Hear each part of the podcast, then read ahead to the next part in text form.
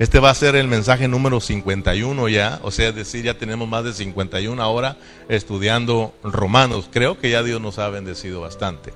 Pero ¿quién se iba a imaginar que al llegar al capítulo 16 de Romanos, que donde solo se está hablando de saludos, de saludos, Dios nos esté hablando cosas tan preciosas? Porque como les decía, muchos predicadores solo llegan hasta el capítulo 8 de Romanos. Pero Romanos tiene 16 capítulos. Muchos otros hermanos que son más aventados llegan hasta el capítulo de 12 de Romanos y de ahí no pasa. ¿Verdad? Los que somos más aventados nos vamos hasta el capítulo 16 porque Romanos tiene 16 capítulos. Y muy pocos predicadores predican del capítulo 16 porque dicen, ¿qué hay ahí? De, ¿Qué vamos a enseñar si puros saludos?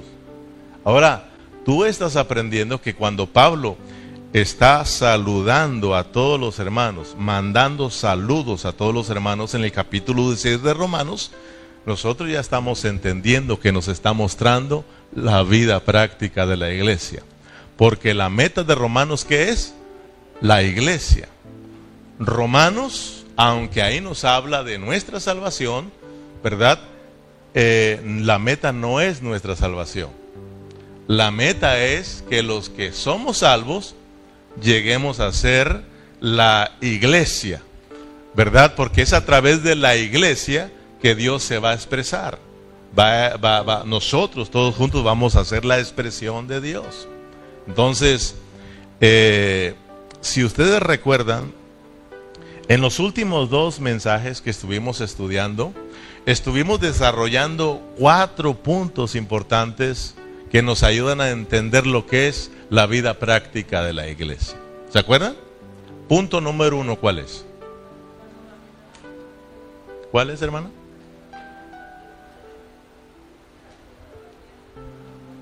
Dijimos, hablamos cuatro puntos sencillitos. Número uno, dijimos que la vida práctica de la iglesia consiste en tomar responsabilidad en servir a nuestros hermanos, servir en la iglesia, servir en nuestra comunidad. Dios te llamó a ti para que sirvas. Amén, hermanos.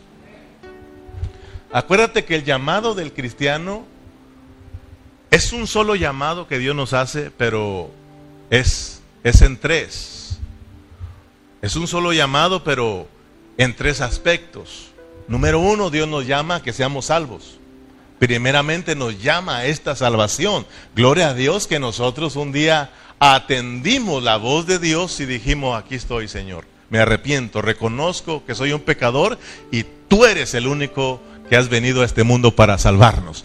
Tú moriste en la cruz y resucitaste, te recibo como mi Señor y Salvador y usted aceptó ese llamado. Atendimos el llamado y ahora somos salvos, gloria al Señor. ¿Cuántos son salvos?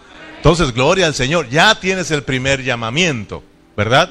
Segundo, ¿a qué nos llama Dios? Ya que somos cristianos, ya que estamos aquí, ¿a qué nos llama Dios? Dios dice, hey, ahora sean santos.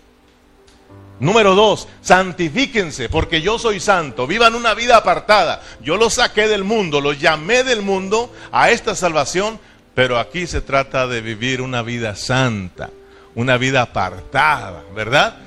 Entonces ahora tenemos que apartarnos para Dios, santificarnos para Dios, que la vida santa de Dios ahora empiece a vivir en nosotros. Amén, hermanos. Y número tres, ¿cuál es el, el tercer llamado? El que dijeron ahorita, llamados a servir. Entonces ya usted se está santificando, pero ahora hay que servir al Señor porque somos ahora miembros del cuerpo de Cristo, miembros activos que tenemos que estar funcionando. Si la iglesia de Cristo es una iglesia viviente, si usted es un miembro viviente del cuerpo de Cristo, entonces tienes que estar funcionando, ¿sí o no? Tienes que estar haciendo algo, hermano. Entonces, primer punto aprendimos que la en la vida práctica de la iglesia consiste en que estemos haciendo algo. Tienes que tú preguntarte, ¿qué estoy haciendo yo en la iglesia?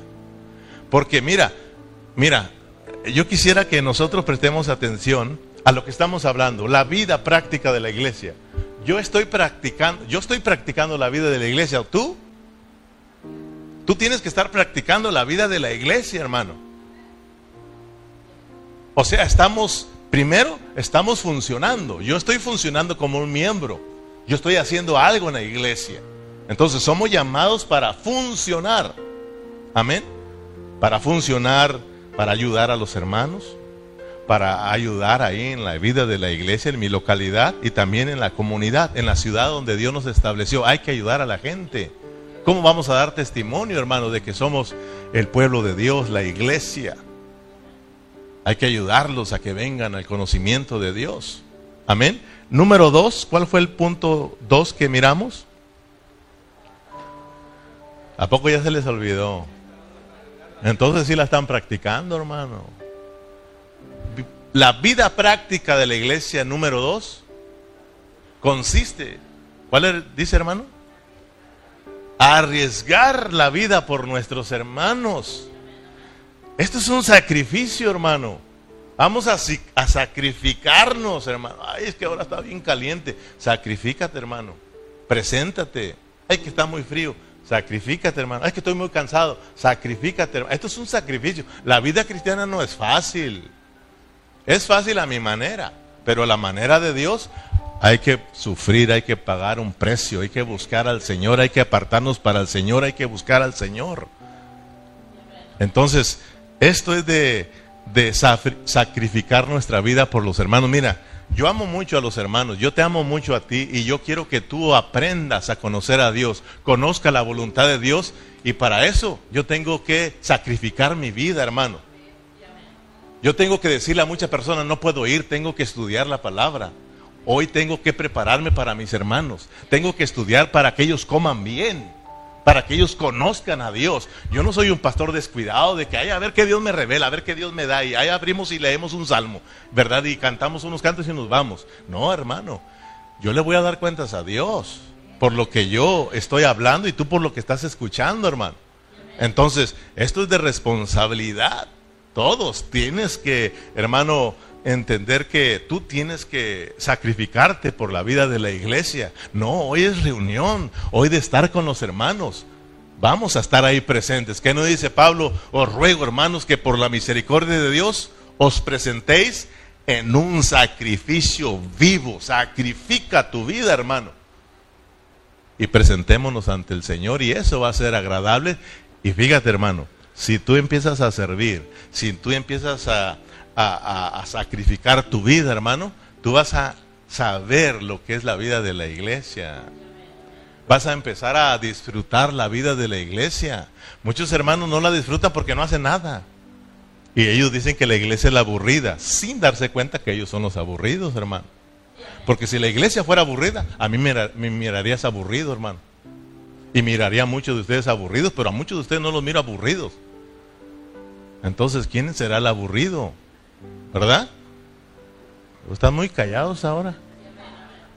Número tres. ¿Cuál es el tercer punto? Ah, practicando. Ya, ya, ya está regresando ahí, ¿verdad? O sea, la vida práctica de la iglesia número tres consiste en que tú y yo lo empecemos a practicar. ¿Dónde? En la casa. ¿Cuántos practicaron la vida de la iglesia en la casa antes de venir acá?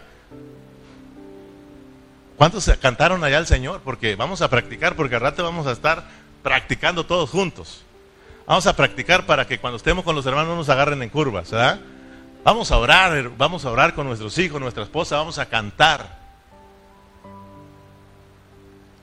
Acuérdense que la iglesia da inicio ¿dónde? En tu casa. Dijo Pablo, salúdame a la iglesia que está en tu casa. Porque la iglesia está compuesta de familias. La familia tuya, la que está en tu casa y la que está en mi casa, ¿verdad? Eh, o sea, todos juntos aquí estamos y esa es la iglesia, esta es la iglesia, hermano. Ahora aquí estamos todas las familias. Entonces, pero como la familia está en mi casa y la familia está en tu casa, entonces ahí está la iglesia y tú tienes que empezar a practicarlo y a vivirlo ahí. Un hermano, una vez un hermano eh, me visitó y no es de aquí, para que no, ¿verdad? Es de México. Y dice, hermano, fíjese que ando buscando una iglesia. Fíjate. Ya fui allá con mangano y con perengano y no me gusta. Y le dije, tampoco te gustó aquí de seguro, ¿ah? Porque todavía sigues buscando. Porque si no me hubiera hecho, ya la encontré. y le digo, hermano, ¿qué, ¿qué, andas buscando? ¿Qué andas buscando? Yo tal vez te pueda ayudar.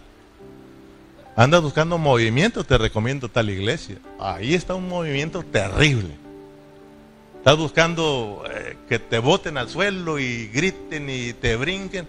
Allá está otra iglesia, te la recomiendo. ¿Estás buscando conocer la voluntad de Dios? ¿Estás buscando aprender la palabra del Señor?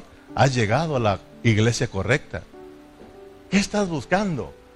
Hermano, ¿por qué no se examina usted primeramente? ¿Por qué no analiza su vida, la de su esposa y la de su familia? A ver cómo están delante del Señor. Porque tal vez tú andes buscando iglesia y el problema los tienes en tu casa. Porque acuérdate que la iglesia comienza en tu casa. Y pues ya no le caí bien. No le gustó tampoco esta. Yo creo que ahí anda buscándolo, hermano. Qué triste de que venga Cristo y andemos buscando iglesia, hermano.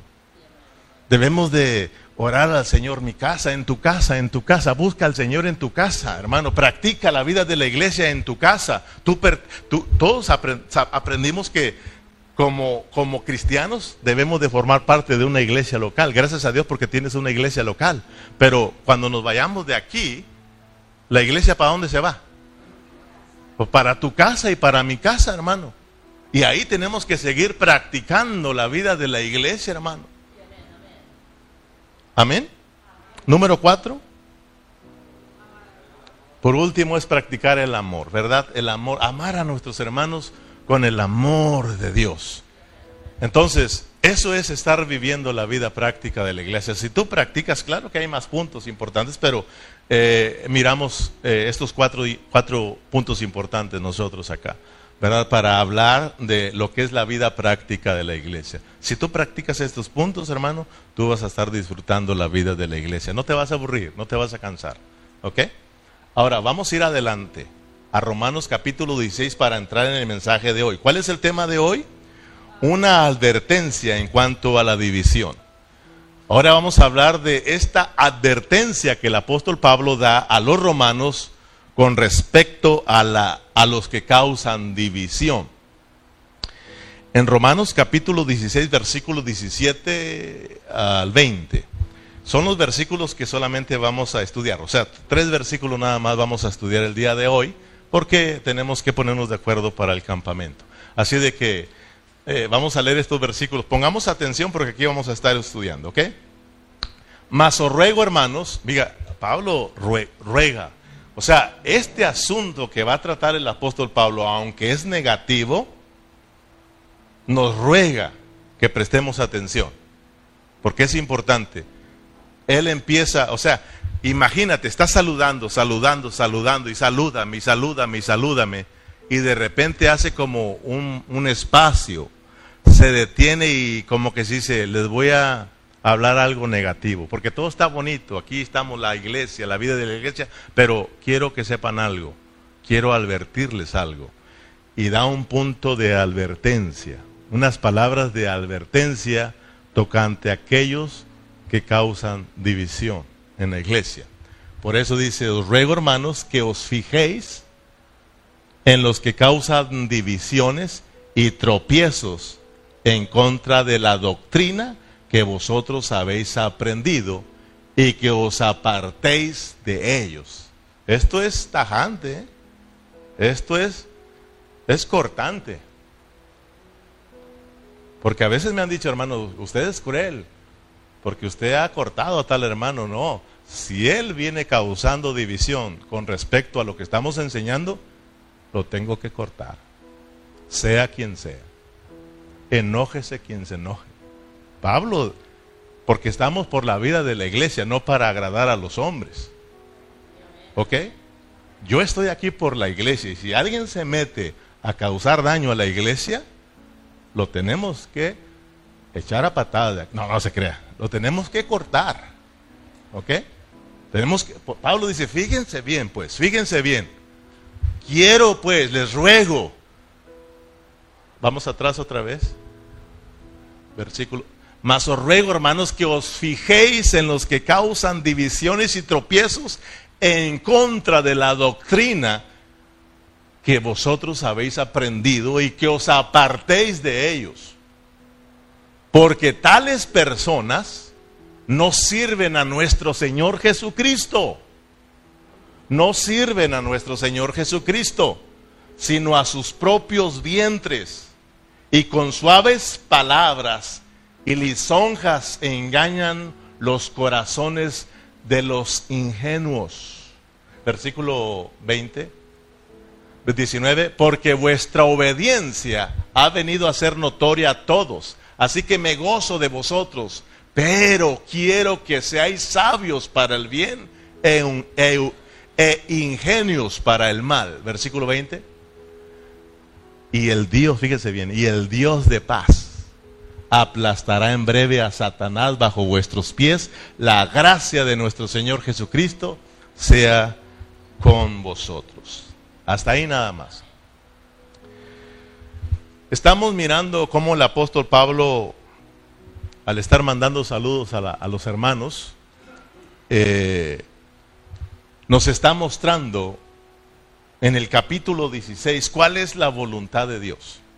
Y ya aprendimos, ya descubrimos por la revelación divina de Dios y por la enseñanza del Espíritu Santo que la meta de Romanos es que, hermanos, diga conmigo, la vida de la iglesia.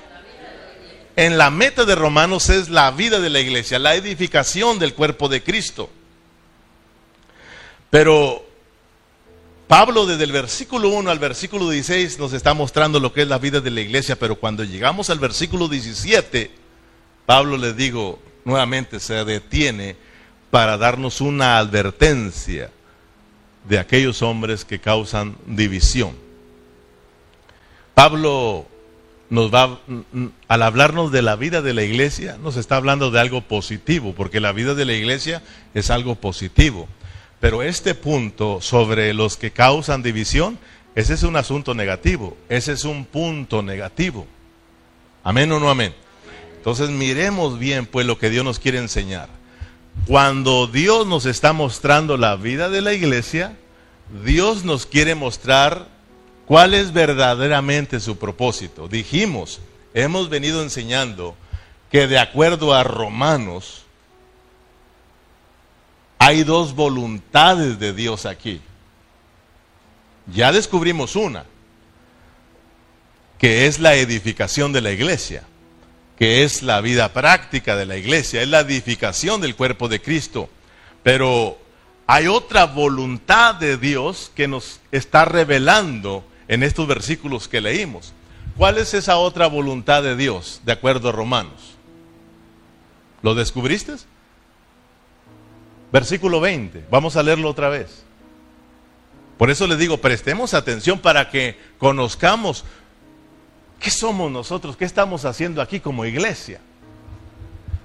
Dice, una vez que estamos viviendo la vida práctica de la iglesia y una vez que sabemos discernir en aquellos hombres que vienen a este lugar para causar división, en otras palabras, si nosotros estamos viviendo la vida de la iglesia y guardando que nadie dañe, que nadie afecte esta vida práctica de la iglesia que estamos, hermanos, disfrutando, llevando a cabo, entonces dice Dios, a través de Pablo, y el Dios de paz aplastará en breve a Satanás bajo nuestros pies. ¿Cuál es la segunda voluntad de Dios de acuerdo a Romanos?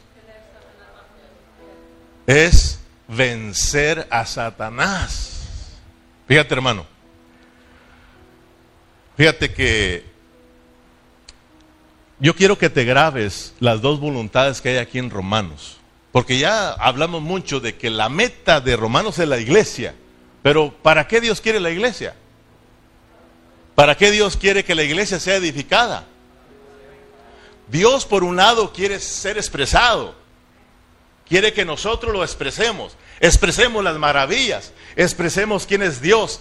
Y cantemos sus maravillas. Contemos sus maravillas. Somos la boca de Dios.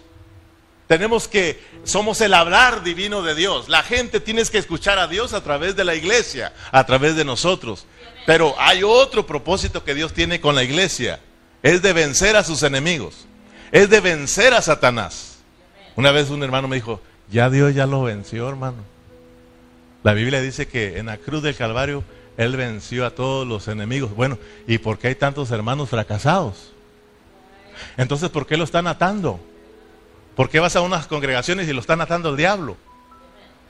Y ves que se les desata porque luego lo quieren desatar en otro lugar, ¿verdad? Debemos de entender que en la cruz del Calvario Él venció a sus enemigos, pero les quitó el poder, la autoridad, dice la palabra, que tenía sobre nosotros. Muriendo en la cruz del Calvario, ¿sí o no? Ahí los exhibió públicamente, hermano. Para que nosotros ahora podamos, venir y ser reconciliados con Dios. Pero, hermano, Todavía Satanás anda haciendo de las suyas porque no ha sido ejecutado, hermano. Oiga, entonces, entonces, eh, ¿cómo le vamos a hacer a aquellos que dicen que Satanás ya está vencido y aparece, aparece, hermano, en Apocalipsis ahí haciendo de las suyas? ¿Sí se acuerdan, hermano? Que de repente Dios lo agarra y lo, lo, lo amarra. Ese sí lo va a amarrar. O sea, la iglesia en el reino lo va a amarrar, hermano. Pero tenemos que practicarlo hoy, de subyugarlo el día de hoy, hermano. Pero hay que, hay que saber cómo se hace, hermano. No, no, vas a descubrir ahora que no es gritándole y contándote a la una, a las dos y a las tres, fuera. No, hermano, él se ríe de esos cristianos. A hoy vas a aprender cómo se vence a Satanás y se le subyuga a Satanás. Fíjate que, por un lado, Romano nos habla de la edificación de la iglesia de Cristo, pero por el otro lado nos habla de que Dios quiere subyugar, vencer a su enemigo, el diablo, hermano. Entonces, como cristiano ya vas entendiendo cuál es el deseo de Dios en tu vida, ¿no? Por un lado, Dios quiere que yo exprese a Dios, que yo viva a Dios, que yo viva a Cristo para que Cristo sea expresado en mí, que la gente mire que yo soy cristiano, que sepa que hay un Dios. Pero por el otro lado, Dios quiere que Satanás sea subyugado, que la vida de Dios reine, hermano, y yo pueda ser un cristiano vencedor, podamos ser una iglesia de cristianos vencedores, hermanos, que por un lado está expresando a Dios, pero por el otro lado está subyugando a los enemigos de Dios, hermano. Eso es lo que Dios anhela, hermano. Pero tristemente hay muchos cristianos derrotados, hermano. Eso está triste. Y tú sabes que si te encuentra el Señor derrotado, tú vas a tú vas a ir al lloro y a crujir de dientes. O sea, tú olvídate de las bodas del Cordero, hermano. Las bodas del Cordero son para gente que está vestida de bodas, que está vestida de Cristo. Revestido de Cristo. Amén, hermanos. Entonces, mira, si tú lees, vamos a llegar a Efesios porque vamos a leer, vamos a estudiar todas las cartas. Vamos a, enseguida, de Romanos, ¿qué vamos a estudiar?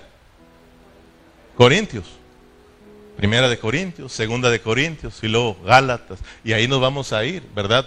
En Efesios. Entonces, todas las, las, las 14 epístolas, ¿verdad? ¿Sí son 14 o no? Bueno, las cuentas ahí, pues. Todas las, las cartas del apóstol Pablo, vamos a estarlas estudiando. Entonces, esto se va a poner, bueno, apenas estamos iniciando. Ya acuérdate que vamos aventajados, ya estudiamos Colosenses, ¿te acuerdas? Entonces ya Colosenses ya no lo vamos a estudiar porque ya lo estudiamos. Durante la pandemia estudiamos Colosenses y estuvo sabroso. Ahora estamos en Romanos, pero ya estamos concluyendo. Entonces, aprende pues que, que eh, cuando tú llegas a Efesios, Pablo nos habla de la iglesia, pero como la esposa de Cristo, ¿verdad? Pero por el otro lado, Pablo nos habla de la esposa como el guerrero. ¿No, no se acuerda que ahí dice que debemos de ponernos la, la armadura de Dios? Para que podamos vencer al diablo, ¿sí o no? Entonces, está hablando de la iglesia como el guerrero, pero primeramente habla de la iglesia como la esposa. Entonces, debemos de entender estos dos aspectos. Nosotros como iglesia, por un lado, somos la esposa pero por el otro lado, somos el ejército de Dios. Somos el guerrero de Dios. ¿Para qué somos el ejército? Para pelear y ganar las batallas. Para vencer a nuestros enemigos. ¿Y para qué somos la esposa? ¿Se da cuenta? De que cuando yo conozco para qué soy esposa y para que soy un guerrero, yo no vivo descuidado, hermano. Mira, como esposa somos somos los que disfrutamos a, a Cristo, disfrutamos al novio, nos gozamos en su presencia, nos deleitamos, nos llenamos con su vida, expresamos sus, sus misericordias, expresamos todo lo que Él es para nosotros, hermano. Nos enamoramos, lo amamos como, como nuestro novio, como nuestro esposo. Y para eso nos hemos reunido, para disfrutar a Cristo, hermano, para adorarlo, para alabarlo, para, para, para, gozarnos en su presencia. Para eso somos la novia. Pero, por el otro lado, somos el guerrero. Ahora quítate tú las vestiduras de novia. Ahora ponte la armadura de Dios como soldados de Cristo. Como el ejército de Dios, venimos aquí para vencer a los enemigos. Para vencer a los enemigos de Dios, para vencer al mismo diablo, para ser cristianos victoriosos, hermanos. Para dice dice la palabra que debemos de pelear la batalla de la fe, hermano. Es decir, que nada ni nadie te aparte de tu fe en Cristo Jesús. Porque tenemos enemigos a aventar para arriba, hermanos. Tenemos enemigos de a montones. Y uno de nuestros peores enemigos aprendimos que somos nosotros mismos. Somos tan peligrosos que hasta nosotros mismos nos engañamos. ¿Te imaginas, hermano? En el capítulo 1, 2 y 3 de Romanos, ¿te acuerdas cómo quedó la humanidad? Toda la humanidad, ¿cómo quedó? Aprendimos que quedó bajo la condenación de Dios. Toda la humanidad condenada. Toda la humanidad no le dieron gloria a Dios. La humanidad se alejó. Dice la palabra que todos se fueron. No hay ningún justo, no hay ninguno bueno, no hay ninguno que busque a Dios. En los tres primeros capítulos de Romanos, toda la humanidad, incluyéndonos tú y yo, quedamos bajo la condenación de Dios, alejados totalmente de Dios. Pero gloria a Dios por Cristo, hermano. Gloria a Dios porque Dios no se quedó con las manos cruzadas al mirar a su creación alejada de Él. Dios dijo, yo los crié para un propósito yo los voy a ir a rescatar. Y Dios mismo vino a través de Cristo para salvarnos a nosotros, para reconciliarnos con Dios. Él murió en la cruz del Calvario y derramó su sangre para que todos fuésemos perdonados, alcanzáramos el perdón de Dios, la salvación y fuéramos justificados por Dios, declarados inocentes, hermanos. Ahora, fíjate bien lo que está haciendo Dios todos aquellos que estaban condenados en los capítulos 1, 2 y 3, condenados por causa del pecado, por causa de, que éramos gente pecadora, hermano. Ahora en el capítulo 16 quiero que miren que estamos mirando ahora hijos de Dios Estamos hablando, hermano, estamos mirando de miembros del cuerpo de Cristo, familia de Dios, la iglesia, la asamblea de Dios, hermano. ¿Te das cuenta? Es un motivo de alegría. Yo era un pecador en Romanos 1, 2 y 3. Era un pecador, estaba alejado de Dios y estaba condenado bajo la ira de Dios. Pero en el capítulo 16 de Romanos, por haber creído en Cristo, soy la iglesia, soy hijo de Dios, soy de la familia celestial, hermano. ¿Cómo no gozarnos? Pero ahora estamos mirando que todos los que hemos sido salvos y somos hijos de Dios, somos de la, de la familia de Dios, en Romanos 16 Dios dice, ahora quiero que ustedes aprendan a vivir juntos, como mi, como mi, mi, familia, como hermanos, hijos de un mismo Padre, hijos de Dios. Aprendan a vivir juntos. Y, y qué triste que no podemos cumplir con eso, hermano yo voy con uno de mis hermanos apostólicos. No, sorry, yo soy apostólico. Tú vas a ver de qué denominación eres. Hermano, pero no, sorry. Qué triste, ¿no? Hermano, oh, yo soy pente. ¿Tú qué eres? Yo soy del pentecostal. No, pues yo soy, pues yo soy adventista. No, sorry. Fíjate lo que ha hecho el hombre dividir, dividir. Y todavía tenemos hermanos buscando esas denominaciones. Hermano, en Apocalipsis no hay denominaciones. allá al final hay una sola cosa, la cual Dios le llama la ciudad santa, la nueva Jerusalén. Allá no hay apostólicos, allá no hay bautistas, allá no hay pentecostales, allá no hay presbiteras, sabe saber cómo se llaman. Hermano, allá hay una ciudad la cual Dios la llama la nueva Jerusalén. ¿A poco estás enojado porque te tocó tu denominación? ¿Tienes denominación tu hermano? Tenemos a Cristo, hermano. Eso de las denominaciones las pusieron los hombres, hermano, y, las, y las defienden tanto, hermano, que cuando le tienta su denominación, se enojan contigo, hermano. Si, si fuéramos sinceros, nosotros los pastores, si entendiéramos que esos nombres han causado división entre los cristianos, los quitaríamos, hermano. ¿Qué no dice la palabra que ya no hay mujer, ni hombre, ni judío, ni griego, ni esto, ni el otro, porque todos somos miembros del cuerpo de Cristo, hermano? Eres mi hermano, olvídate de eso. Si tienes a Cristo, eres mi hermano, ¿sí o no? ¿Por qué andamos con tantas cosas? Pero hay hermanos que hablan conmigo, no, es que usted tiene que tener una eliminación. No. El Señor reprenda esas cosas. No estoy diciendo que yo no amo a los hermanos pentecostales, a ellos sí, yo no amo esa denominación. Pero a ellos claro que sí, hermano. Estamos aprendiendo lo que es la vida de la iglesia, amar a los hermanos. No solamente a los de la iglesia local, amar a otros hermanos.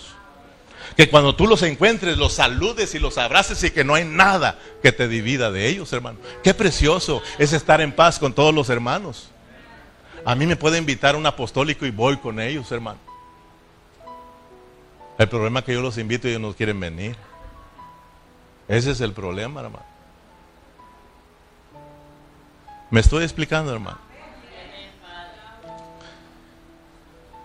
Entonces, estamos con la advertencia que Pablo está dando a los romanos. Ahora nos lo está dando a nosotros. La advertencia ahora es para nosotros también. Pablo está diciendo, miren, miren romanos, miren hermanos en Burlington. Ok, ya aprendimos lo que es la vida de la iglesia. Ya descubrieron cuál es el propósito de Dios, cuál es la meta de Dios en romanos y es la edificación, la vida práctica de la iglesia. Esto está bonito, esto es positivo, ya estamos aquí alegres y contentos viviendo, practicando la vida de la iglesia. Pero, hermanos en Burlington, hermanos romanos, quiero advertirles algo y por favor les ruego que pongan atención, que tengan cuidado con aquellos que causan división. Amén. Entonces, esta es una advertencia para nosotros, hermanos. Versículo 17 y 18, más ruego, hermanos, que os fijéis en los que causan divisiones y tropiezos en, en la doctrina que vosotros habéis aprendido y que os apartéis de ellos, porque tales personas no no sirven a nuestro Señor Jesucristo, sino a sus propios vientres, y con suaves palabras y linzonjas engañan los corazones de los ingenuos. Déjame leerte estos versículos en otra traducción, la traducción lenguaje actual internacional, para que porque a veces es muy importante leer otras traducciones para que se te aclare el panorama. ¿Ok? Eh, una traducción, la traducción mejor que puedes encontrar es todas las traducciones juntas, ¿verdad? Porque leyéndolas todas, tú vas a descubrir realmente lo que Dios eh, te quiere enseñar. Si, te leo esta otra traducción, lo vas a entender más. Fíjate, dice la traducción a lenguaje actual, internacional. Tu versión, la que traes es la Reina Valera, 1960, ¿verdad? Algunos, algunos pueden que traigan otra traducción que ya están descubriendo otras cositas. Entonces dice esta traducción, queridos hermanos, les ruego que se fijen en los que causan pleitos en la iglesia. Ellos están en contra de todo lo que ustedes se les ha enseñado. Apártense de esa gente, porque no sirven a Cristo nuestro Señor, sino que buscan su propio bien. Hablan de la gente con palabras bonitas, pero son unos mentirosos y engañan a los que no entienden. Fíjate, ¿verdad que está más claro? Ahora bien, ¿tú crees que Pablo al advertirnos de estas personas está hablando de los hermanos niños en Cristo y de los que y de estos niños que causan problemas en la iglesia? No, porque entonces se contradijera la palabra. Es, muy importante que nosotros estemos atentos al contexto, que, que nosotros no nos apartemos del contexto, porque si no, entonces vamos a irnos por otro lado. Acuérdense que ya hablamos de los hermanos niños en Cristo, de los débiles en la fe. Pablo no dijo, tengan cuidado con ellos, ¿verdad que no? No dijo Pablo, es que ellos puros problemas y causan división en la iglesia. No. Él dijo, a estos débiles en la fe, soportenlos. Ese soportar es, es no, pues te tengo que aguantar. No, ese soportar es ayúdalo. Que, que tú seas un soporte para él. Levántalo, restáuralo, para que él también pueda experimentar la vida de la iglesia, pueda crecer y pueda ser edificado. No lo, no lo abandonemos. Vayamos, dice, ve y restáuralo, levántalo. ¿Sí o no, hermanos? Pero entonces, cuando está hablando de esta gente que causa división, está hablando Pablo de aquellos que no están de acuerdo a la enseñanza que el apóstol Pablo está dando. O sea, que Pablo está predicando y acuérdense que ya en ese tiempo ya estaban surgiendo los falsos maestros, los falsos apóstoles, los falsos predicadores. Y entonces Pablo dice, hey, les ruego que tengan, que se fijen bien en aquellos que causan división con respecto a qué? A la enseñanza que ustedes han recibido. No se dejen mover. No se dejen engañar, porque estas personas van a venir hablándoles muy bonito y muy bien, ¿verdad? Entre comillas, pero ellos solo quieren alimentar su vientre y los quieren apartar del verdadero disfrute. Tengan cuidado, si, si descubren alguno de estas personas, córtenlas. Sea quien sea, córtala.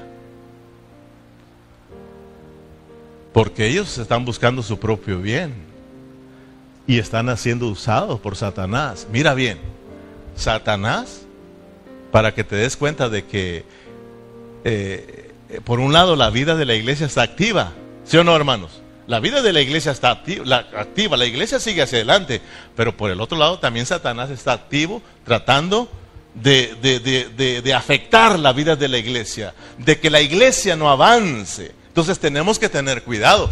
Y por no decirlo, y voy a atreverme, que hay hermanos que se dejan engañar por el diablo. Y se hacen uno con el diablo. Y que también causan división en la iglesia. Entonces tenemos que tener cuidado, hermano. Soy yo feo, ¿verdad? Pero te estoy hablando de la pureza de la palabra. Ve allá, hermanos, a cuando eh, Pedro, fíjate, Pedro, el apóstol, le dice al Señor, ¿te acuerdas cuando el Señor Jesús le dijo, ¿sabes qué, ¿sabes qué Pedro? me van a tomar prisionero y me van a golpear y me van a matar. Pero es necesario que esto acontezca. Y, se metió rápidamente Pablo y qué dice, Pablo, que, perdón, Pedro, ¿qué, le dijo al Señor Jesús? No, no, no, no, no, no vayas, no vayas, Señor, que, que, que no te acontezca esto. Ay, piensa en ti, ¿verdad? ¿Y qué le dijo el Señor? Apártate de mí, Satanás porque me eres piedra de tropiezo. Porque no pones tu mira en las cosas de Dios y no en las de los hombres. Fíjate, hermano, Jesús, ¿sabes qué? Apártate de mí. Hay que cortar eso, hermano. Se oye, se oye, se oye así como jurel el asunto, ¿verdad? Pero si no haces caso, hermano, Pablo te lo está rogando. Si no haces caso, vas a resultar alejado de Cristo y de la iglesia. Por hacerle caso a esa gente. Amén, hermanos. Aquí los problemáticos y los que causan división, hermanos, son los que no están de acuerdo a lo que estamos predicando, a lo que a ti se te está enseñando. Mas os ruego, hermanos, que os fijéis en los que causan divisiones y tropiezos en contra de la doctrina que a vosotros habéis aprendido y que os apartéis de ellos. ¿Sabes? Tú eres testigo, yo soy testigo, todos aquí somos testigos de que esta iglesia ha sido muy atacada por esa clase de personas. Yo te pregunto, ¿ha sido afectada la vida de la iglesia por hermanos que no prestaron atención? Claro, que hemos sufrido las consecuencias por hermanos que no están listos, que están aquí durmiéndose. Oye, por causa de que tenemos hermanos descuidados en la vida de la iglesia, viene un testigo de Jehová, te toca la puerta, te dice lo que te están enseñando ahí es mentira, mira, esto es lo que dice la palabra y tú, ah, de veras, yo me voy contigo.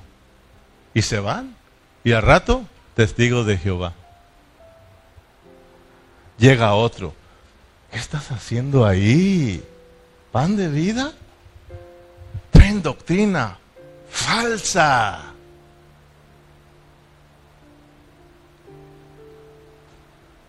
Jesús no es Jesús. Ese es un hombre de caballo. Jesús no se llama Jesús, se llama Yeshua. Yahshua Yamashia. Ese es el verdadero Dios, el eterno. Y tú, ah, de veras, ya no voy allí. Y a rato, mesiánico, con tu barba hasta acá y tu manto. Y etcétera y etcétera. ¿Para qué te hago largas? Y a rato, hermanos, alejado de la realidad de lo que es la vida de la iglesia, de lo que es Cristo, hermano. Debemos, esto es serio, hermano, de verdad.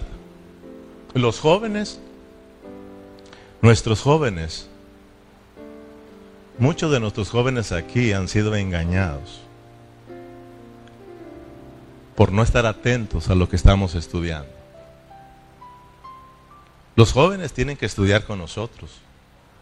Los jóvenes son los que tienen que estar también prestando atención y estar conociendo cuál es el verdadero propósito de Dios, que, quiénes somos nosotros como cristianos, como hijos de Dios, qué estamos haciendo en la iglesia, qué venimos aquí a la iglesia, hermano. Los jóvenes tienen que entender, porque si no, también nuestros jóvenes se van a aburrir. Y tarde que temprano van a dejar la vida de la iglesia diciendo, la iglesia es aburrido. El mundo está más, más en acción. Entonces, ¿qué va a pasar con los jóvenes descuidados? ¿Qué va a pasar cuando, cuando un joven del mundo venga y les empiece a decir, no, hombre, hombre, no te creas ahí, hombre, disfruta la vida, estás joven, bonito y guapo, disfruta la vida. Vamos para, para la pachanga, vente. No, no pasa nada. Si el cristiano no está atento, el joven cristiano no está atento, no está estudiando la palabra, no está metido con Dios, va a ser arrastrado va a ser arrastrado. Y nuestros jóvenes al rato van a andar en el mundo.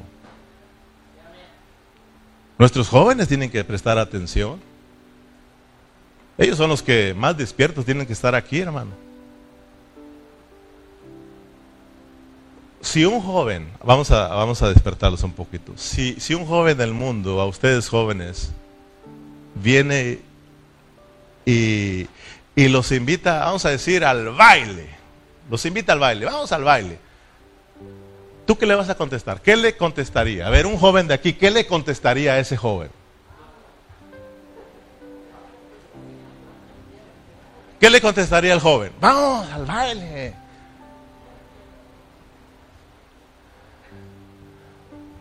Y el joven, ¿qué va a decir? No, pero no por qué. Porque no lo va a dejar su papá, porque son cristianos. ¿Por qué, ¿Por qué le va a decir que no? ¿Qué le diría a un joven?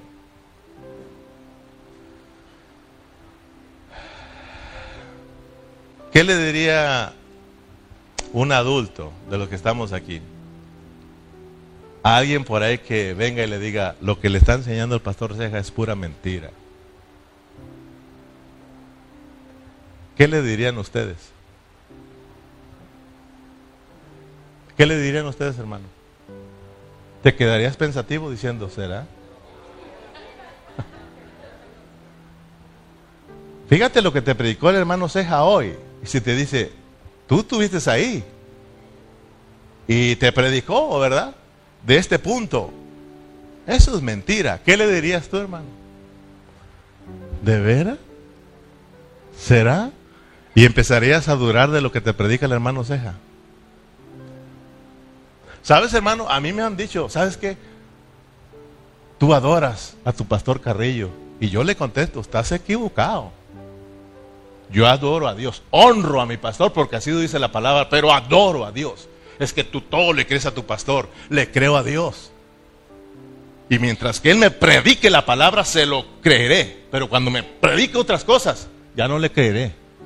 Pero para eso, yo tengo que estar estudiando la palabra del Señor, hermano, para saber realmente en qué está correcto, en qué no está correcto, hermano. Por eso yo te digo, hermano, estudia la palabra para que no te comas todo lo que te doy, hermano. Para que tú sepas, como la iglesia en Berea, hermanos, allá en Hechos. Ellos dicen que escudriñaban la palabra para ver si las cosas que les predicaban estaban así, como lo decía la palabra. Y si decía otra cosa, decían, este no es, este es un falso predicador. Y rápidamente lo cortaban, hermano. Y esa iglesia no fue dañada, hermano. Aún al apóstol Pablo, hermano, chequeaban su hablar porque conocían la, la, palabra. Por eso nosotros hay que estar metidos en la palabra, estudiando, para saber realmente aquel hombre que está hablando todo lo contrario a la palabra, hermano. Ya más si alguien viene y te dice lo que están predicando ahí es falso, es doctrina falsa. Yo a muchos de ellos se los he mostrado. Alguno, a un pastor le dije, ¿sabe qué? Porque así me dijo, hermano, en mi cara, tienes una doctrina falsa. Le digo, correcto. Yo siempre he querido aprender la palabra. Me gusta aprender. Aquí está la Biblia. Muéstrame. Muéstrame dónde estoy yo predicando mal. Y nomás, po, po, po. A mí no me ande con esas cosas, hermano. De verdad. Y no estoy enojado, ¿qué? No se asusten, hermano. Estoy hablando de que yo sé contestar, hermano. Y no solo para pelear con los hermanos. Hay hermanos que trato de ayudarlos de cómo enriquecerles su mensaje, hermano. De cómo conozcan más de Dios. Yo le digo, hermano, mira, lo que estás conociendo está bonito, pero hay algo más, si me permites. Y a veces no quieren, hermano. Porque esto no es para pelear, ¿verdad que no? No es para pelear. Pero si alguien viene a querer dividir, a querer alejarte, hermano, de la realidad, entonces tienes que ponerte trucha. Aún, dice Pablo, córtalo. Córtalo. Si tú miras que te está engañando y que te estás poniendo en contra de lo que tú has aprendido, córtalo. No solamente lo dijo en Romanos, Pablo lo dijo en, en la mayoría de sus cartas que tuviera cuidado, porque son iglesias que, que el apóstol Pablo trató que estaban llenas de gente que estaba en contra de lo que él predicaba, hermano. Entonces tenemos que estar listos, tanto jóvenes como adultos, todos tenemos que estar listos. ¿Qué le contestaría un joven entonces? No. ¿Sabes? Yo soy un cristiano. Yo soy hijo de Dios. Y los hijos de Dios no andan en ese, en ese ambiente. Eso no es disfrutar la vida. Te voy a enseñar lo que es disfrutar la vida, te voy a enseñar lo que es la verdadera vida. Cristo es la vida. Te invito a que conozcas a Cristo, te arrepientas y vengas a Cristo y conozca la verdadera vida y el verdadero disfrute de la vida. Cristo es disfrutable, la iglesia es disfrutable, te invito. Ah, hermano, el diablo corre, hermano, con esos jóvenes. El diablo corre con esos cristianos firmes, hermanos. ¿Verdad? El pastor se no le hagas caso. ¿Qué le contestas tú? Tienes que estar metido para que tú le sepas contestar a esas personas que quieren causarte daño, hermanos. Amén.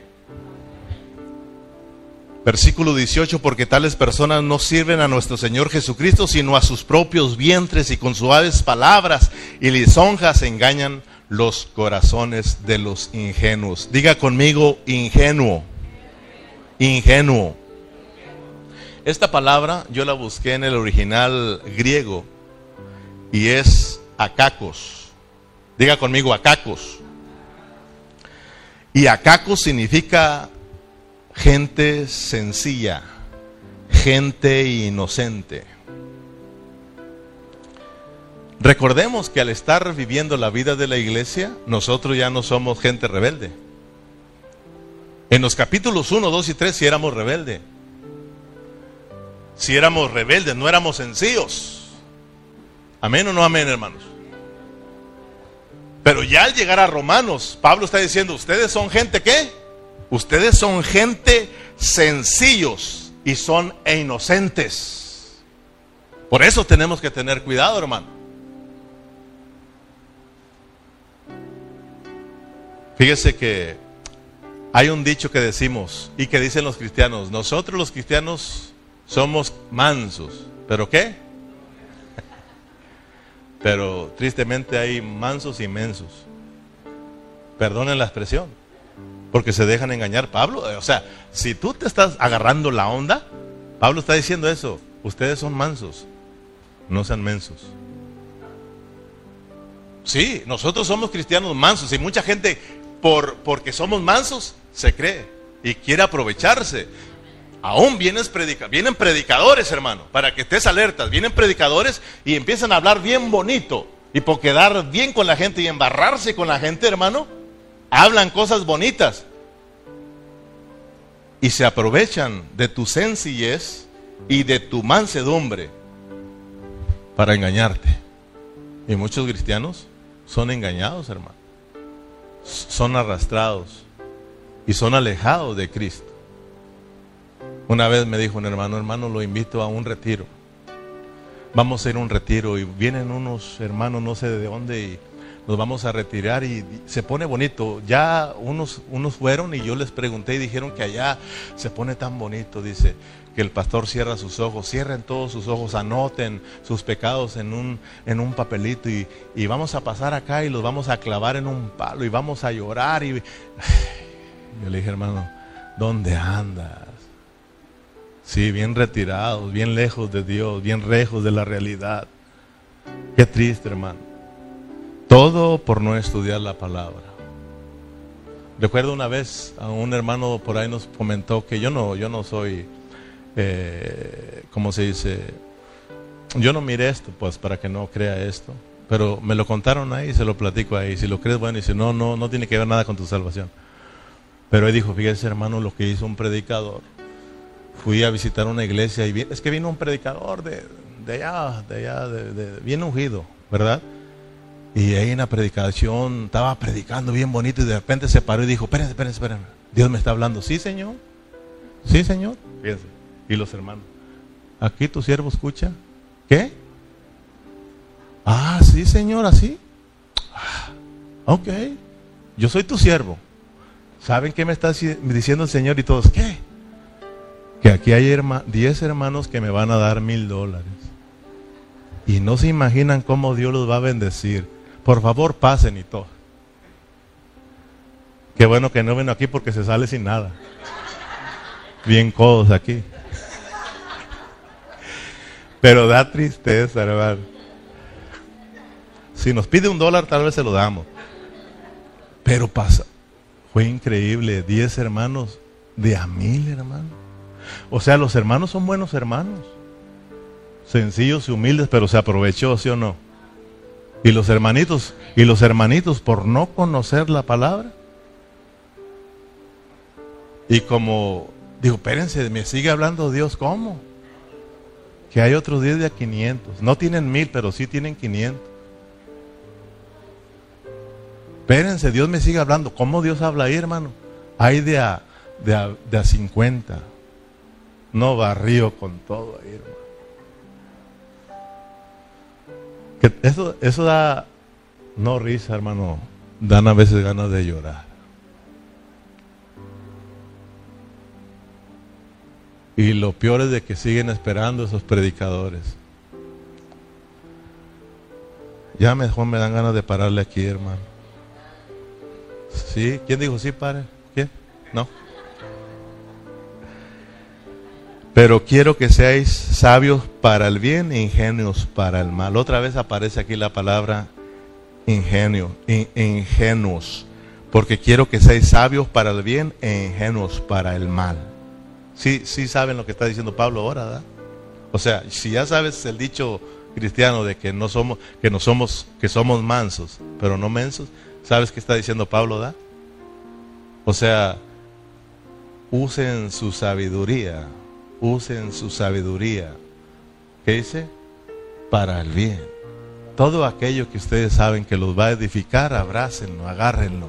Pero todo aquello que no los va a edificar y que los va a, alegar de, a alejar de la pureza de la palabra, de la vida de la iglesia, de Cristo, deséchenlo. Apártense de eso. No sean, no sean mensos. Son mansos, son mansos, no son mensos. Diga conmigo, yo soy manso, no soy menso. Porque Pablo, eh, Pablo, el Señor Jesús mismo dice que nosotros debemos de aprender de él que la mansedumbre. O sea, debemos de, eh, somos cristianos sencillos, somos humildes, hermano, somos gente de paz.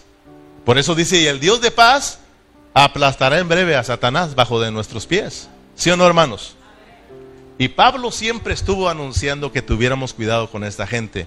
En Mateo 10, 16, me voy rápido, dice, he aquí, yo os envío como ovejas en medio de lobos.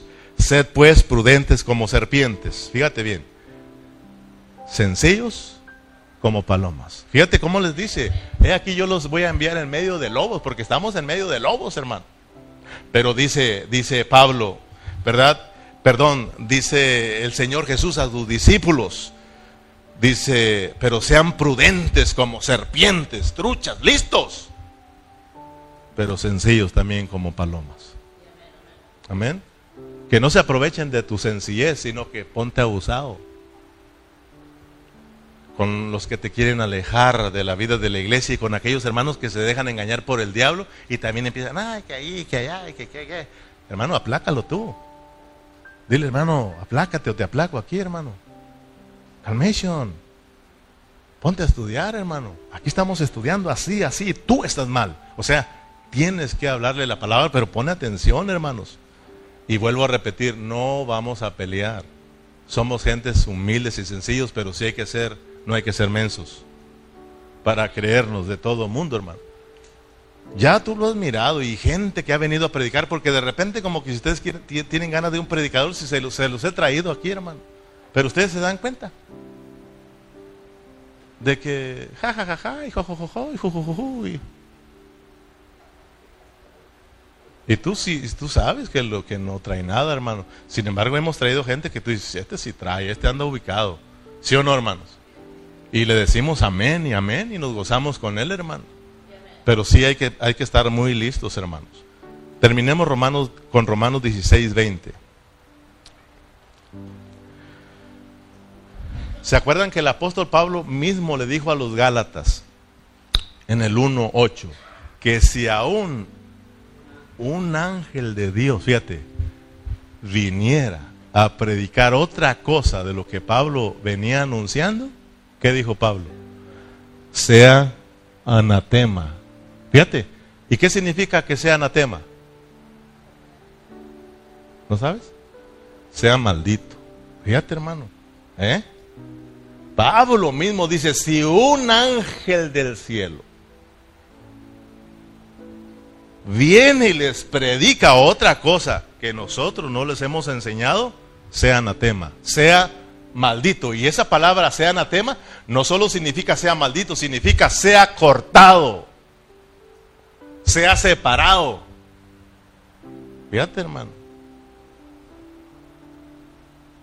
Romanos 16, 20, y el Dios de paz aplastará en breve a Satanás bajo vuestros pies. La gracia de nuestro Señor Jesucristo sea con vosotros. Si estamos entonces eh, creciendo en vida, si estamos siendo transformados, si estamos practicando la vida de la iglesia, esto significa que andamos en los lugares celestiales.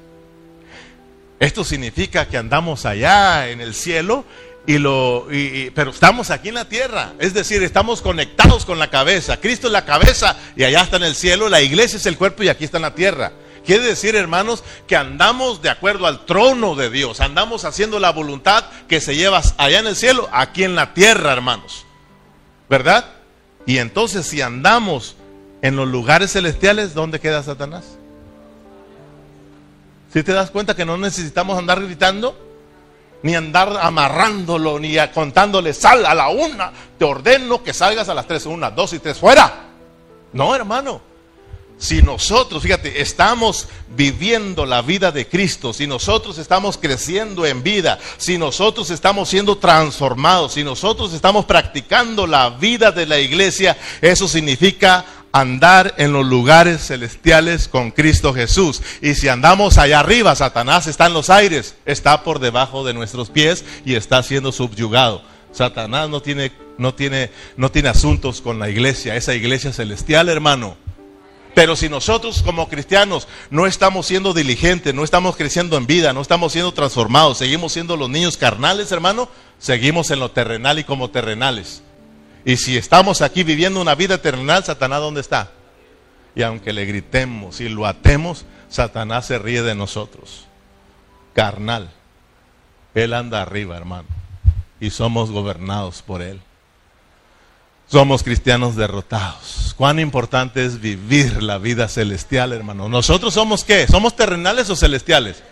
Vivamos pues tal, tal lo terrenal es lo terrenal, tal lo celestial es lo celestial. Vivamos lo celestial y Satanás dice, aquí no tengo cabida. Ahí nos vemos. Aquí con estos cristianos no puedo hacer nada. Ellos están sobre mí y estamos gobernando. Y la iglesia está cumpliendo con sus dos fusiones. Por un lado estamos como iglesia disfrutando a Cristo, disfrutando la vida, exhibiendo, dando a conocer a Dios. Y por el otro lado la vida de Dios está gobernando, hermanos. Estamos eh, subyugando a nuestros enemigos. Satanás está siendo derrotado. Y es lo que quiere Dios también. A través de la iglesia derrotar a su enemigo el diablo. Gloria al Señor, hermanos. Démosle un aplauso a Cristo Jesús. Aleluya. ¿Te has bendecido o no? Esto está bueno, hermano. Esto está bueno. Esto está bonito. Cuando tú entiendes a Dios, hermano, esto te alegra el corazón, hermano. Gracias a todos nuestros hermanos eh, de vía Facebook que siempre están estudiando con nosotros. Y gracias a todos aquellos que siempre están compartiendo nuestra página de internet de Facebook. Gracias